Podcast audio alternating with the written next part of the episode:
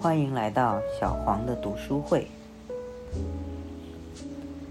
十一月真的很忙，没办法，佛不渡穷人，佛也不渡富人，佛不渡任何人，佛要人渡自己，所以我也要渡我自己。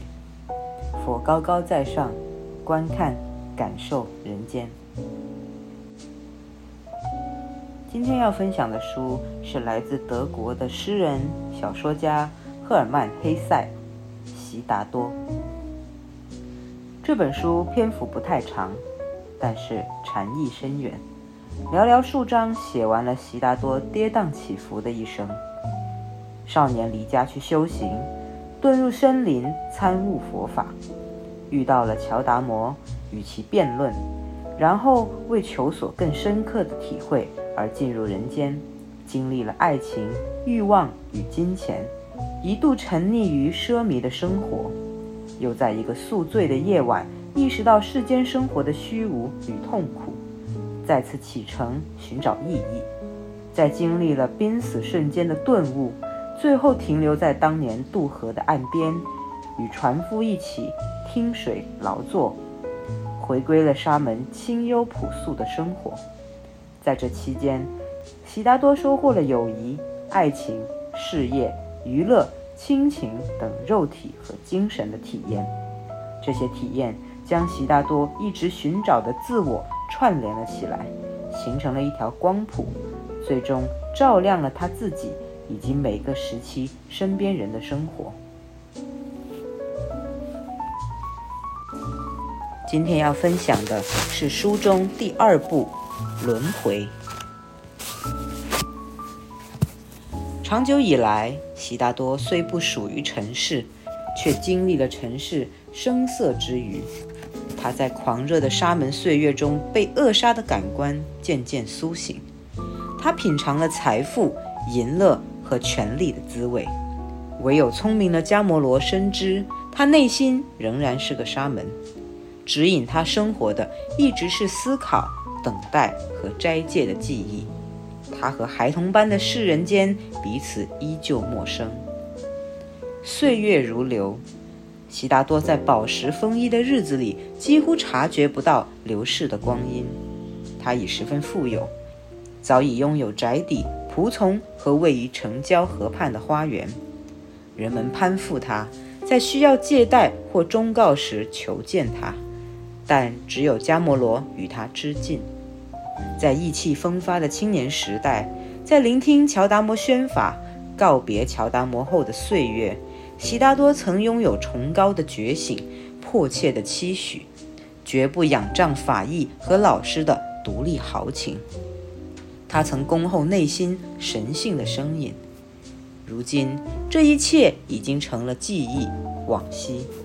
曾在他心中呼啸的圣音，如今遥远而微弱地。低语着，尽管他跟随沙门，他婆罗门的父亲习得的学问，诸如节制的生活、思考的乐趣、禅定的习惯，以及那关乎既非肉体亦非意识的永恒之我的秘密知识，仍长久地留在他的心中，但许多已覆没、蒙尘，如同陶匠的旋盘，一经起磨便长久旋转。随后却渐渐倦乏、停摆。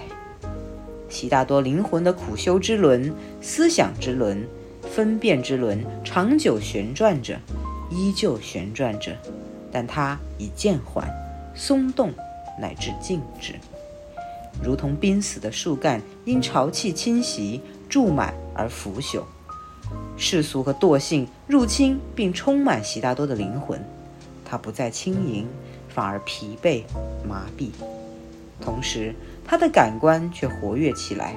他学到许多，体验许多。悉达多学会了做生意，发号施令，寻欢作乐。他学会穿戴华美的服饰，使唤仆从在丰富的水中沐浴。他学会品尝佳肴，也吃鱼肉和飞禽。他学会享用香料和甜品。学会近乎形骸的纵意，他学会掷骰子、下棋、观赏舞女表演，乘轿子，睡在绵软的床上。只是他依旧自认与众不同，卓尔不群。对待他人，他总带着嘲弄的蔑视，如同沙门蔑视俗人。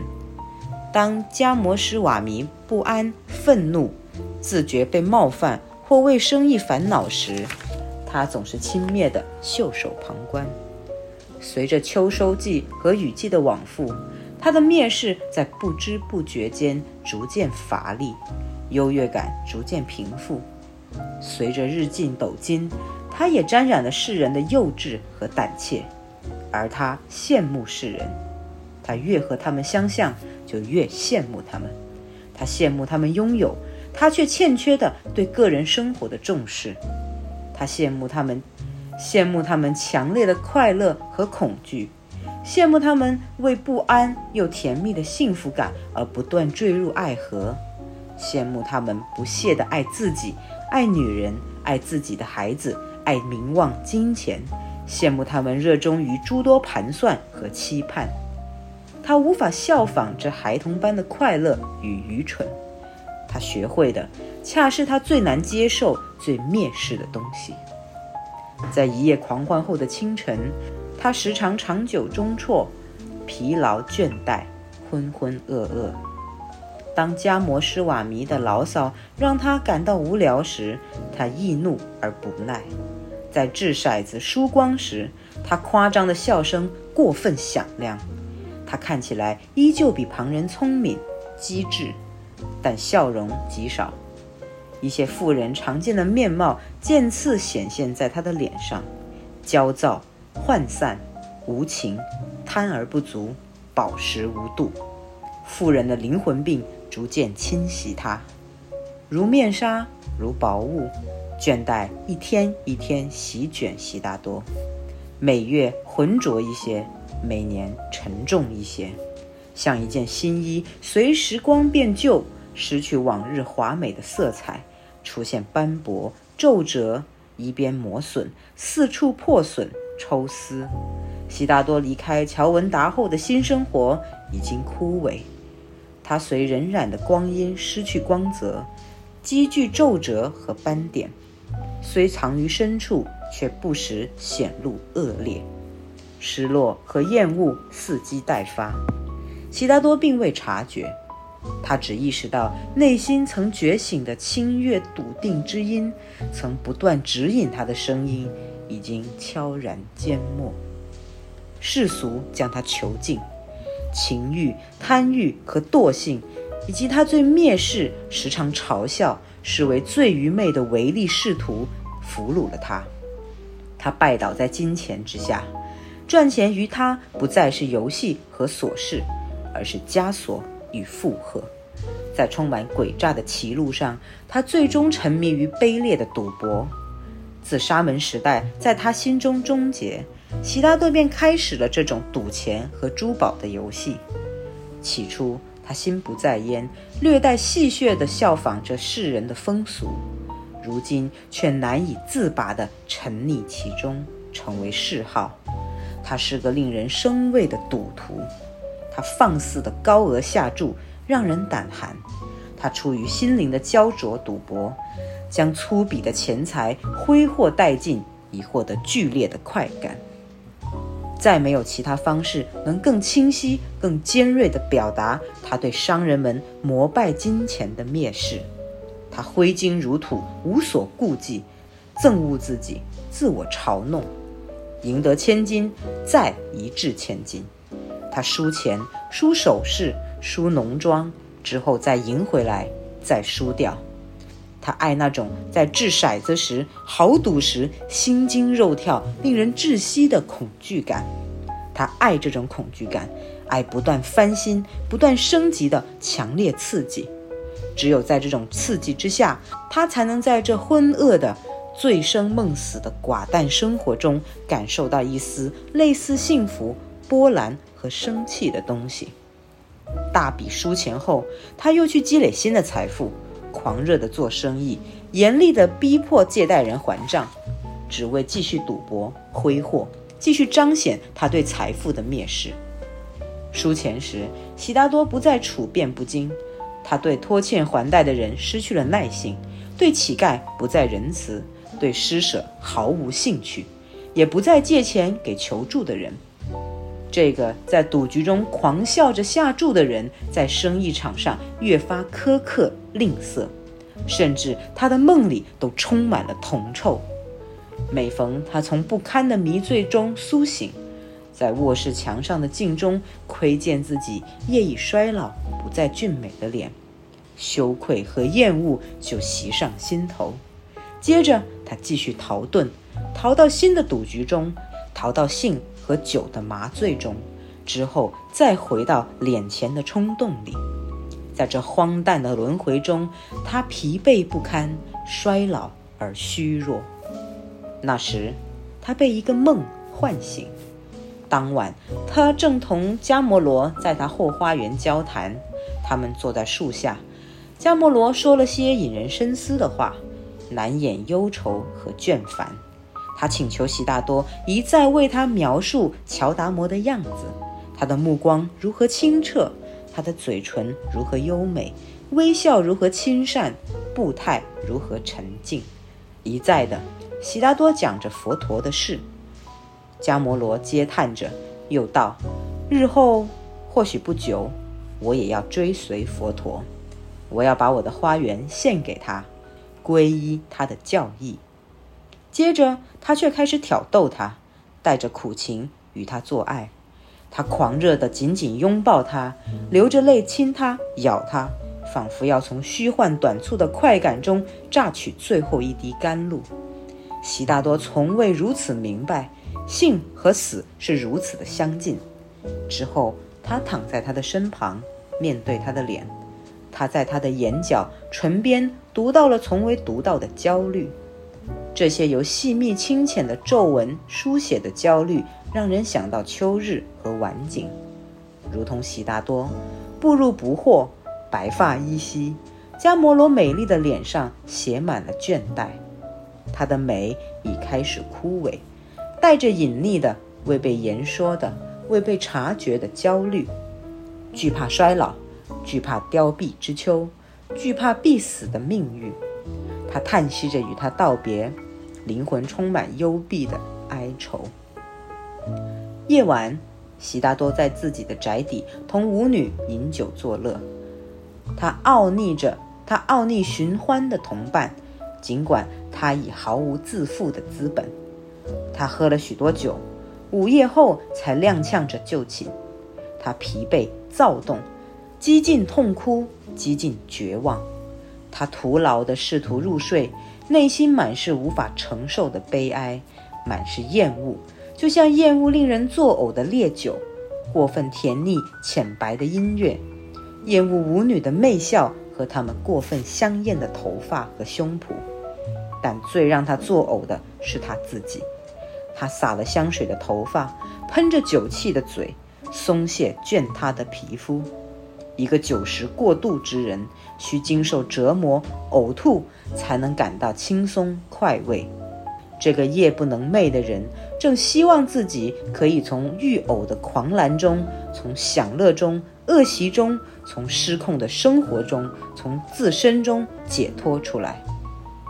东方渐白，街上的商铺已准备开张。他在困意中昏睡了片刻。这一刻，他做了一个梦。他梦见迦摩罗养在金笼中罕见的知更鸟。这只在清晨啼唱的歌鸟突然默不作声。他感到意外。走进鸟笼窥探，他看见鸟已经死去，僵直地躺在笼中。他取出它，放在手中瞧着，之后把它扔到巷子里。这一刻，他感到异常惊恐，又十分心痛，仿佛他把一切宝贵美好的东西，连同这只死去的鸟一起扔掉了。惊醒后。他感到自己被深深的悲哀包围，毫无价值，自己过着既无价值又无意义的生活，了无生气。他没有得到任何珍贵的、值得保留的东西。他孤单伫立，空洞的如同岸边遇难的破船。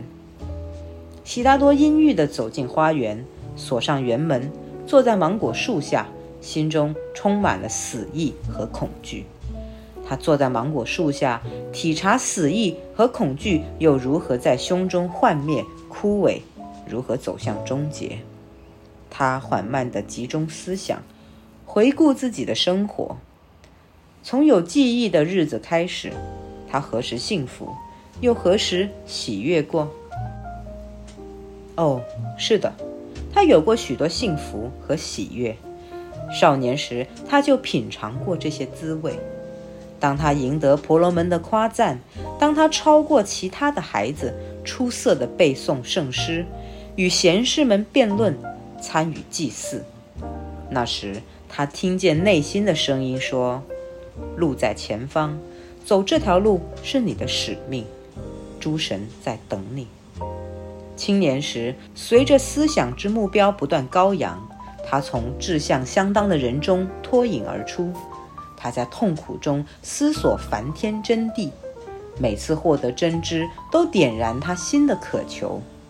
在渴求间、痛苦中，他又听到心中的召唤：“继续，继续，这是你的使命。”这声音召唤他，在他离开家乡成为沙门时，在他离开沙门走向世尊佛陀时，在他离开世尊佛陀踏入无常时。他已多久没听见这声音了？已多久毫无精进？他走过多少平庸荒芜的路？多年来，他没有崇高目标，没有渴望，毫无进取。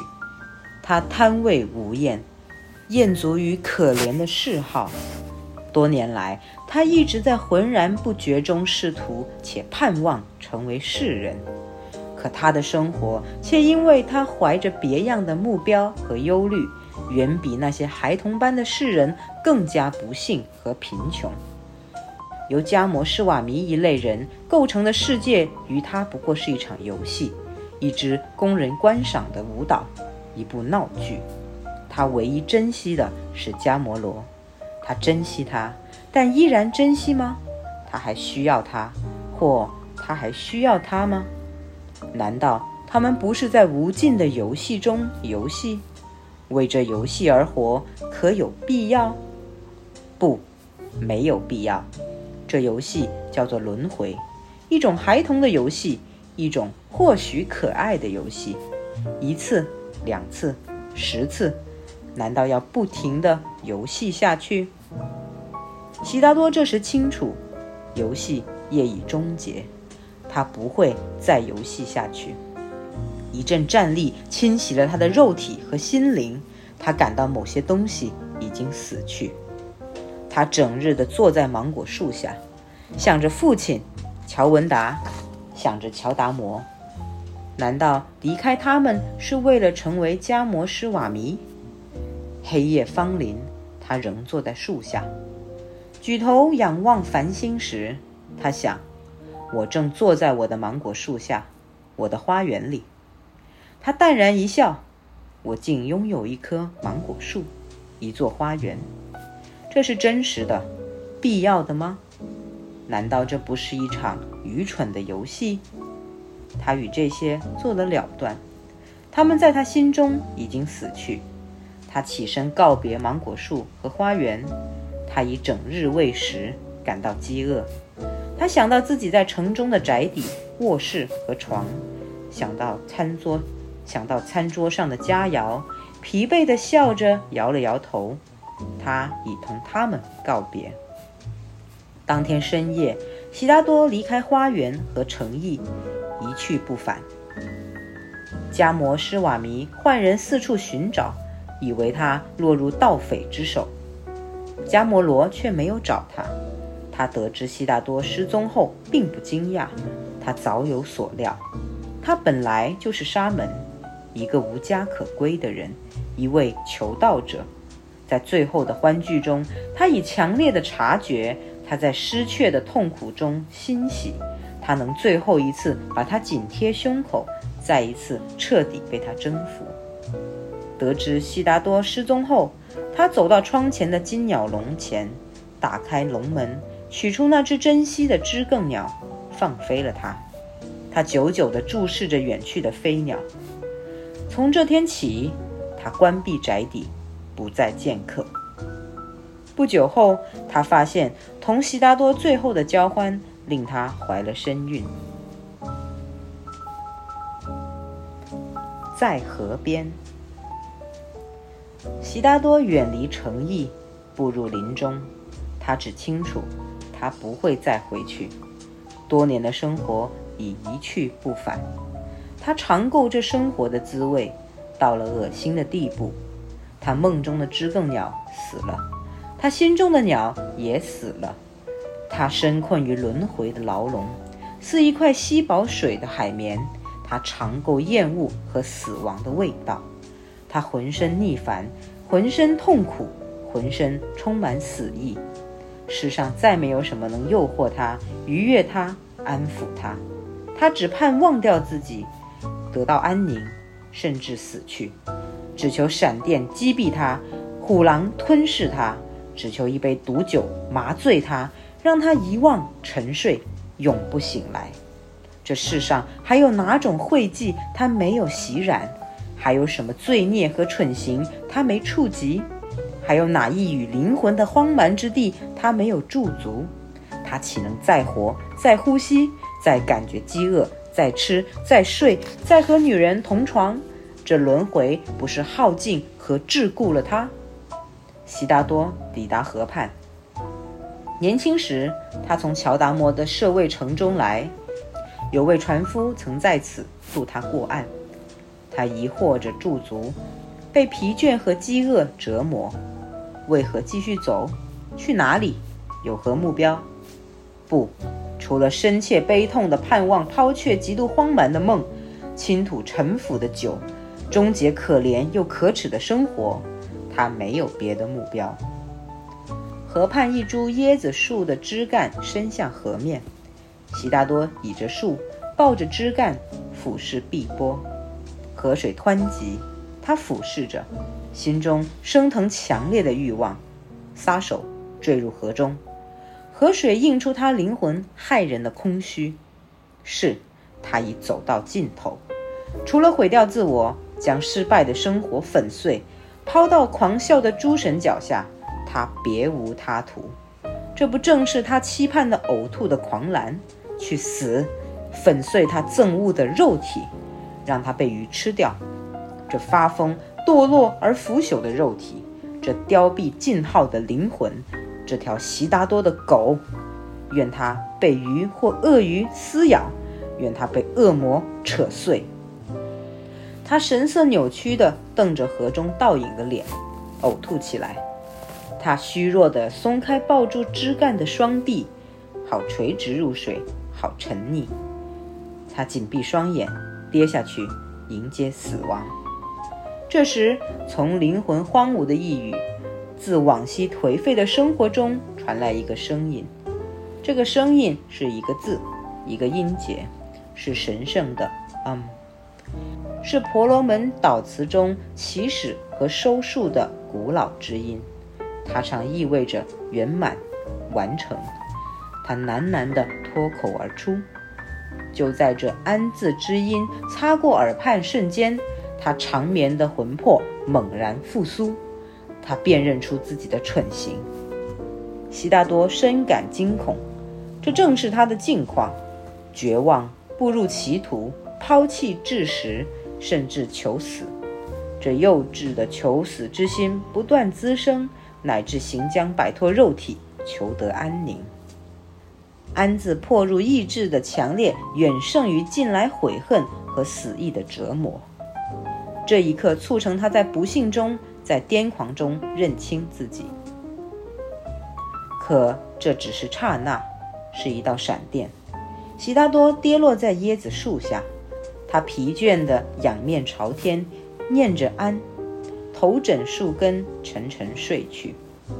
他许久没如此无梦的酣睡过，多时候醒来，仿佛过了十年。他听见河水温柔的涌动。不知身在何处，不知谁引领他前来。睁开双眼，他惊讶地望着头顶的大树和苍天，回想。可往事蒙着面纱，默然立于无限的远方。他想了许久，只记起自己放弃了过去的生活。在恢复意识的最初，往日有如前世或当下之我的早产。他记起他迫切要丢弃浑身的烦腻和愁闷，甚至赴死。他记起他在河边的椰子树下。在神圣的“安”字脱口而出时，复活、苏醒、环顾世界。他轻吟令他沉睡的“安”，睡眠于他不过是一声深意又专注的“安”，一次“安”的思考，一次隐匿又全然抵达的那无名之地、圆满之地。多么畅快的酣睡！没有哪次睡眠让他如此焕发神采、重获新生、恢复青春。或许他真的死了，又从一具新的躯壳中再生，并非如此。他认得自己，他认得自己的手脚，认得此处，认得他胸中的我，执拗怪异的悉达多。可这悉达多已变形，脱胎换骨。他奇异的睡去又清醒，愉快又好奇。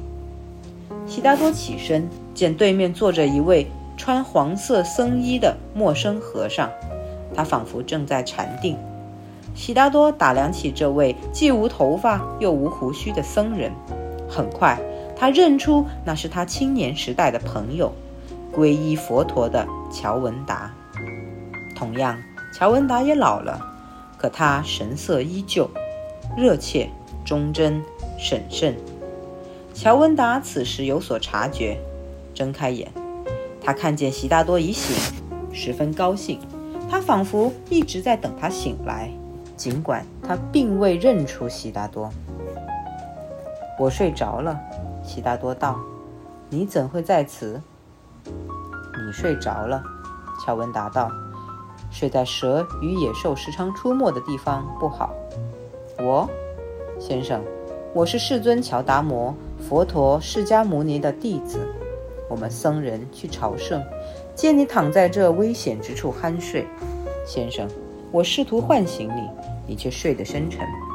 我留下守候你，可我并不称职。我好像睡着了，疲惫战胜了我。尽管我本想守候你，现在你醒了。我该走了，去追赶我的弟兄。我感谢你，沙门，感谢你守候我。悉达多道：“你们佛陀弟子良善，那么你走吧。”我走了，先生，愿你安康。我感谢你，沙门。乔文达施礼道：“再会。”再会，乔文达。悉达多道：“僧人驻足。允许的话，先生。”请问你怎会知道我的名字？悉达多笑了。我认得你，乔文达，在你父亲的屋舍，在婆罗门学园，在祭祀中，在我们追随沙门的路上，在指述给孤独园你皈依世尊的时刻。你是悉达多？乔文达叫道。我认出你了。我不明白，我为何没立刻认出你？悉达多，与你重逢，我很高兴。与你重逢，我也很高兴。我要再次感谢你刚才的守候，尽管我无需守候。你去哪里，我的朋友？我没有目的地。我们僧人总在路上，生活规律，宣法、乞食、赶路。雨季后，我们从一处赶往另一处，一贯如此。你呢，悉达多？你去何处？悉达多道：“我亦如此，朋友。”我没有目的地，我在求道的路上。乔文达道：“你说你去求道，我相信你，但请原谅我，悉达多，你看上去不像求道之人。你穿着富人的衣裳和鞋子，你头发飘香，这不像求道者，也不是沙门。是，你看得仔细，你锐利的双眼看穿一切。”我并未说我是沙门，我说我去求道。正是，我去求道。你去求道，乔文答道。但鲜有求道者如此打扮，我朝圣多年从未见过。我相信你，我的乔文达。可是今天你遇见如此打扮的求道者，穿这样的鞋衣裳，你记得，亲爱的，世相无常，我们的装扮、发饰和身体最为无常。你看得不错，我穿富人的衣服。因为我曾富有，我的发饰荒淫俗气，因为我曾荒淫俗气。可现在，悉达多，现在你是什么人？我不知道，我知道的不比你多。我在路上，我曾是富人，现在不是，而明天我是什么人，我不知道。你失去了财富，我失去了财富。或者财富失去了我，他已不在。世相之轮飞转，乔文达，婆罗门悉达多在哪里？沙门悉达多在哪里？富有的悉达多在哪里？无常之物更迭迅速，乔文达，这你晓得？乔文达疑惑地长久注视他青年时代的朋友，他向他致意，如同向一位贵人致意，接着继续赶路。悉达多微笑着目送他的背影，他依然爱乔文达的忠贞审慎。这醒后被安充满的神圣时刻，他怎能不爱？这睡眠和安的魔术，让他喜悦地爱上了他所见的一切。此刻，他也见到曾经病入膏肓的自己。他曾不爱任何人，也不爱任何事。微笑着，悉达多目送远去的僧人。睡眠使他强健，但饥饿折磨他。他已两天未食，而他抵抗饥饿的能力已丧失许久。他伤感又幸福地回忆起他曾与迦摩罗夸耀，他懂三种高贵又至圣的艺术：斋戒、等待、思考。这是他的宝，他的力，他不变的支撑。他用他勤奋艰辛的全部青年岁月修习这三门艺术，如今他却遗弃了他们，不再斋戒、等待、思考。为了肉体享乐和财富这些无常之物、卑劣之物，他交付了他们。他陷入古怪的现实，看来他已真正成为世人。悉达多艰难地思考自己的处境。尽管他全无思考的兴致，却依旧强行思考。那么，他想，无常之物已远离我，像儿时一样，我又一无所有，一无所能，无力又无知地站在阳光下，多么奇异！在青春逝去、两鬓斑白、体力渐衰的时候，一切从儿时开始。他笑了。我的命运真奇特，不断的堕落，直到空洞、赤裸、愚蠢的立于世间。可他并不伤感，不，他甚至想大笑，笑古怪愚蠢的世界。你竟走了下坡路，他笑着自语，瞥向河面，河水也欢歌着，一路不断下行。他愉快亲切地望着河水，这不是那条他想溺亡的河吗？是前世，百年前，还是一场梦？他想，我的人生之路确实古怪曲折。少年时，我只知神明和献祭；青年时，我只知苦修、思考和禅定。我渴求梵天，崇拜永恒的阿特曼；壮年时，我追随忏悔者，生活在林中，漠视肉体。忍受酷暑、严寒和饥饿之后，我又奇迹般的与佛陀和他至高的法义相遇，关乎元一世界的真理如血液般在我体内奔涌，但我又不得不告别佛陀及其伟大学说。我跟迦摩罗学爱经，跟迦摩施瓦弥学做生意，赚钱又输钱。我学会养尊处优，满足肉体；我失去精神家园，荒疏思想，忘记原因，不是吗？在这漫长曲折的路上，一个男人成了孩子，一个思考者成了世人。然而这条路又十分美好。然而我心中之鸣鸟尚未死去。这是怎样的路？为重新成为孩子，为从头再来，我必须变蠢、习恶、犯错，必须经历厌恶、失望。痛苦，可我的心赞许我走这条路，我的眼睛为此欢笑，为收获恩宠，重新听见安，为再次酣睡，适时醒来，我必须走投无路，堕入深渊，直至动了愚蠢的轻生之念。为了重新找到内在的阿特曼，我必须先成为愚人。为了再活，我必须犯罪。这条路还会引我去何方？它如此古怪，泥泞不堪，或许是个玄回。他自便吧，我愿随他走。他感到胸中沸腾着喜悦，可这喜悦从何而来？他扪心自问：难道是酣眠抚慰了我，还是来自我口中的安？或者因为我彻底摆脱过去？获得自由，像孩子般站在蓝天下。哦，摆脱羁绊，自由自在，真好。呼吸这洁净的空气，真好。而我出逃的地方，却处处是香膏、香料、酒精和慵懒之气。我痛恨那些富人、贪婪者和赌徒的世界，痛恨在那可怕世界里生活多年的悉达多。痛恨那自我放弃、自我毒害、自我折磨的悉达多，又老又饿的悉达，又老又饿的悉达多。不，我不会再重蹈覆辙。我做的不错，我必须赞美自己。我终结了自我，我终结了自我憎恨，终结了可恶荒谬的生活。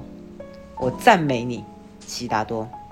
愚蠢多年后，又能思想和行动。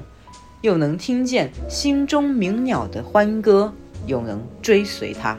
他想，亲口品尝尘世的一切很好。尽管孩提时我已知道，淫乐和财富不属于善，我熟知已久，却刚经历。不仅用思想，还用眼睛、心灵和肉体经历。我庆幸经历了它。他久久深思自己的转变。鸟儿鸣叫着，像唱着他的欢歌。难道不是这只鸟已在他心中死去？难道他没感觉到他的死？不是一些别的死了，一些早就渴望死掉的东西死了。那死去的不是他在狂热的忏悔年代要扼杀的我？难道不是他渺小不安又骄傲的我？他一直与之对抗，又总是败下阵来的我，总是死掉又复活的我，禁止欢乐却捕获恐惧的我，难道不是今天在林中，在这条可爱的河里寻死的我？难道不是因为这死，他才像个孩子，充满信任，毫无畏惧，又满怀喜悦？现在悉达多也明白，为何他作为婆罗门。和忏悔者时，曾突然的与自我苦斗，是太多知识阻碍了他，太多神圣诗篇、祭祀礼仪，太多苦修，太多作为与挣扎。他曾骄傲、聪明、热切，总是先行一步，总是无所不知，充满智慧、神圣贤明。他的我在他的圣徒气质中、傲慢中、精神性中隐藏起来。在他自以为用斋戒和忏悔能扼杀我时，我却盘踞生长着。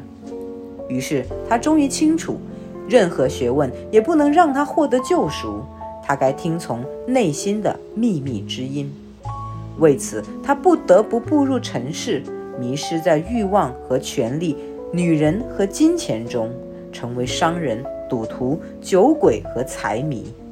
直至圣徒和沙门在他心中死去，他不得不继续那不堪的岁月，承受厌恶、空虚，承受沉闷而毫无意义的生活，直至他最后陷入苦涩的绝望，直至荒淫而利欲熏心的悉达多死去。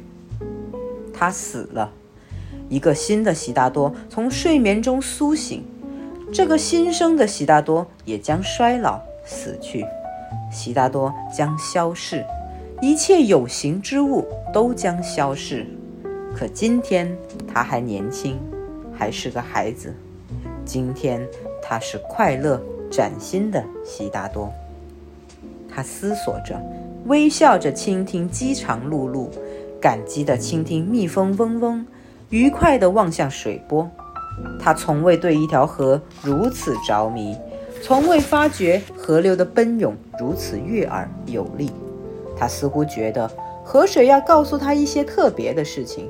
一些他从未领悟、尚待领悟的事情，在这条河中，他曾想自溺，而今那衰老、疲惫而绝望的悉达多已经溺亡，新的悉达多却热爱着湍流。他决定留在河边。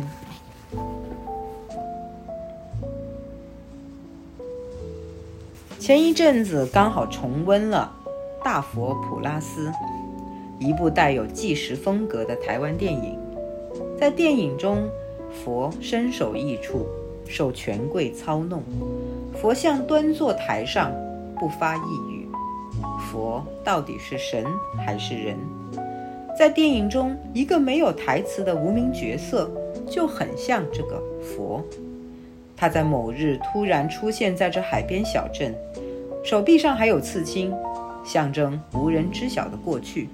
他从不言语，每日就在镇上游荡。他观看人世，但从不介入。我到底是什么？我们的自我不断受到本我的诱惑，在挣扎中尽力尝试达到超我。悉达多在冲破本我的欲望牢笼之后，将我的三个部分一体化，最终实现了对我的认知。佛陀的本名就是乔达摩·悉达多。在书的第二章，悉达多朝拜乔达摩时，有一段对话：世界的统一，所有事件休戚相关，大小事物席卷于同一潮流中，起源于同一起源，遵循同一生成及灭亡的律法。这段对话后来，悉达多是身体力行的实践了。这场对话犹如穿越了时空，是对我的认知达到三位一体的悉达多与年少的自己的一场对话。年少的悉达多在万物中看到了断裂之处，钻出这个缝隙，探索求道，最后再用自己的彻悟修补了内心的缝隙，修成正果。烦恼皆是欲望，欲望造就深渊。想起了阿利旺在《怒呛人生》这部剧中的吐槽：佛陀之所以能成为佛陀，是因为他曾经是王子。哼，贾宝玉最后能遁入空门且有所悟，也是因为他曾经是贾府的宝玉。对于我的认知，想要达到三位一体，有时候不单只是要有苦难，也要有过欲望。受冻挨饿，有时别无选择；主动放下锦衣玉食、龙床华盖，更需要自省。所以，共勉吧。好了，今天的分享就到这里。希望你看了这本书，也能有所觉察。